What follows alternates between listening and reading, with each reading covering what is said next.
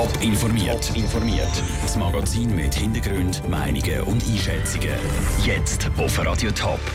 Wie Bildungspolitiker die Qualität der Zürcher Schulen beurteilen und mit welchem Gefühl der St. Gallen-Trainer Giorgio Contini im Duell gegen seinen alten Club FC Vaduz entgegenschaut. Das sind zwei von den Themen im Top informiert. Im Studio ist der Dave Burkhardt. Bei den Schulen im Kanton Zürich läuft es ausgezeichnet. Wenigstens, wenn der neueste Schulbeurteilungsbericht vom Kanton angeschaut wird. 95 Prozent der Schulen haben vom Kanton nämlich ein gutes oder sogar sehr gutes Zeugnis bekommen. Das, obwohl in der letzten Zeit ein paar Schulen für Negativschlagziele gesorgt haben. Raphael Wallimann. Im Schulhaus Brühlberg zu Winterthur haben alle acht Primarlehrer auf Ende Schuljahr gekündigt. In Altdorf sind es sogar 23 Lehrer, die gekündigt haben. Und auch die Fremdsprachinitiative, die das Frühfranzösisch abschaffen will, wird von vielen Lehrern unterstützt und sorgt für eine schlechte Stimmung im Bildungswesen. Trotzdem gibt es vom Kanton für die eigenen Schulen Bestnoten. Für den SP-Kantonsrat Moritz Spielmann ist das aber kein Widerspruch. Das eine sind sicher die Einzelfälle von Schulen, wo etwas schief läuft und das wird es auch immer geben und dort muss man auch entsprechend jeweils auf der richtigen Ebene genau anschauen. Ich glaube schon, dass die Schule riesige Herausforderungen hat, aber offensichtlich schaffen die Lehrerinnen und Lehrer mit ihrem Einsatz, dass die Qualität, die sie im Unterrichtszimmer leisten, dass die hervorragend ist. Der Moritz Spielmann ergänzt auch noch, dass es wichtig ist, dass so Beurteilungen regelmäßig gemacht werden. Nur so können sich die Schulen verbessern. Anders sieht das Danita Bohr, SVP-Kantonsrätin. Für sie sind solche Beurteilungen unnötige Geldverschwendung. Man sagt ja immer, wo gehen Bildungsausgaben hin? Man darf nicht sparen bei der Bildung, aber oftmals gehen die Ausgaben eben am Schluss ins Rundherum von der Bildung, also in die Organisation, in die Administration und am Schluss kommt es nicht direkt unseren Schülerinnen und Schülern zu gut und dort müssten wir eben mal ansetzen, schauen, dass das Geld in Klassenzimmer investiert wird. Danita Bohr zweifelt auch daran, dass eine Beurteilung, die der Kanton zu seinen eigenen Schulen macht, objektiv ist. Der Kanton Zürich hat sich in seinem Bericht aber auch ein bisschen selbstkritisch gezeigt. Und zwar haben die Schulen im Bereich Qualitätssicherung und Qualitätsentwicklung Nachholbedarf. Der Beitrag von Raphael Wallimann. Es ist ein bisschen wie wenn man eine alte Liebe zum ersten Mal wieder trifft. Morgen Abend spielt der Trainer Giorgio Contini mit seinem FC St. Gallen gegen den FC Vaduz. Also gegen den Verein, wo er selber noch bis vor zwei Monaten an der Seitenlinie gestanden ist. Der Noah Schäfer hat den Giorgio Contini vor dem speziellen Match getroffen. Viereinhalb Jahre sind es zusammen, der Giorgio Contini und der FC Vaduz. Aber wenn es nicht läuft, dann ist die Trennung manchmal der letzte Ausweg. So ist es eben Giorgio Contini und dem FC Vaduz vor zwei Monaten. Gewesen. Der Giorgio Contini hat jetzt einen neuen Verein, den FC St. Gallen.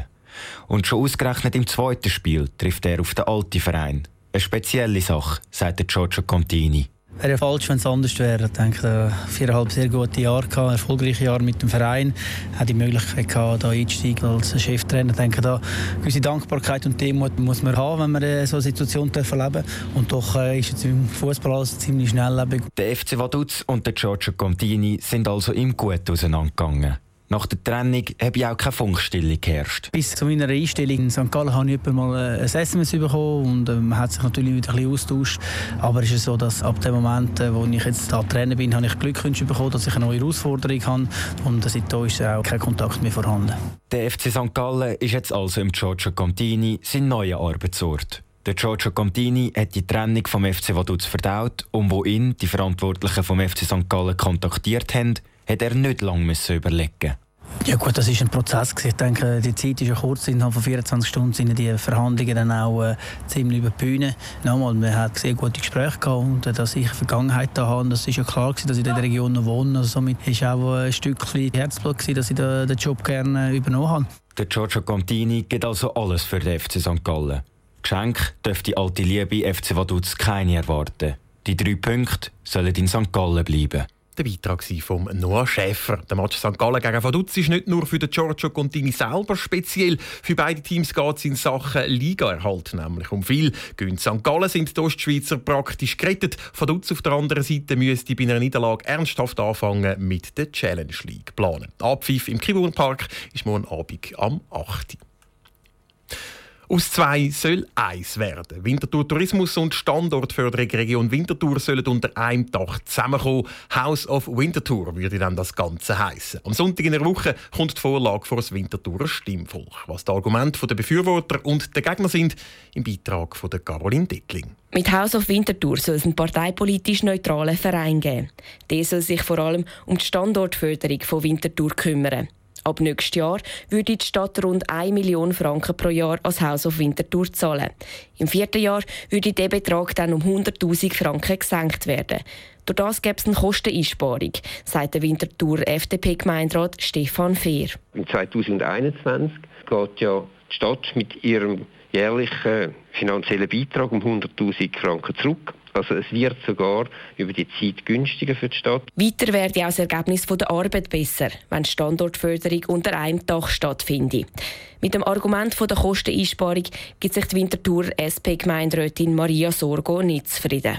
Die Stadt Winterthur zahlt dann ein bisschen weniger daran, das stimmt. Trotzdem, die kritischen Bereiche haben jetzt mehr gewogen als jetzt die Einsparung, die die Stadt Winterthur dann in vier Jahren könnte machen könnte. Problematisch fände sie, dass mit dem Haus auf Winterthur eine städtische Kernaufgabe an eine private Institution ausgelagert wird.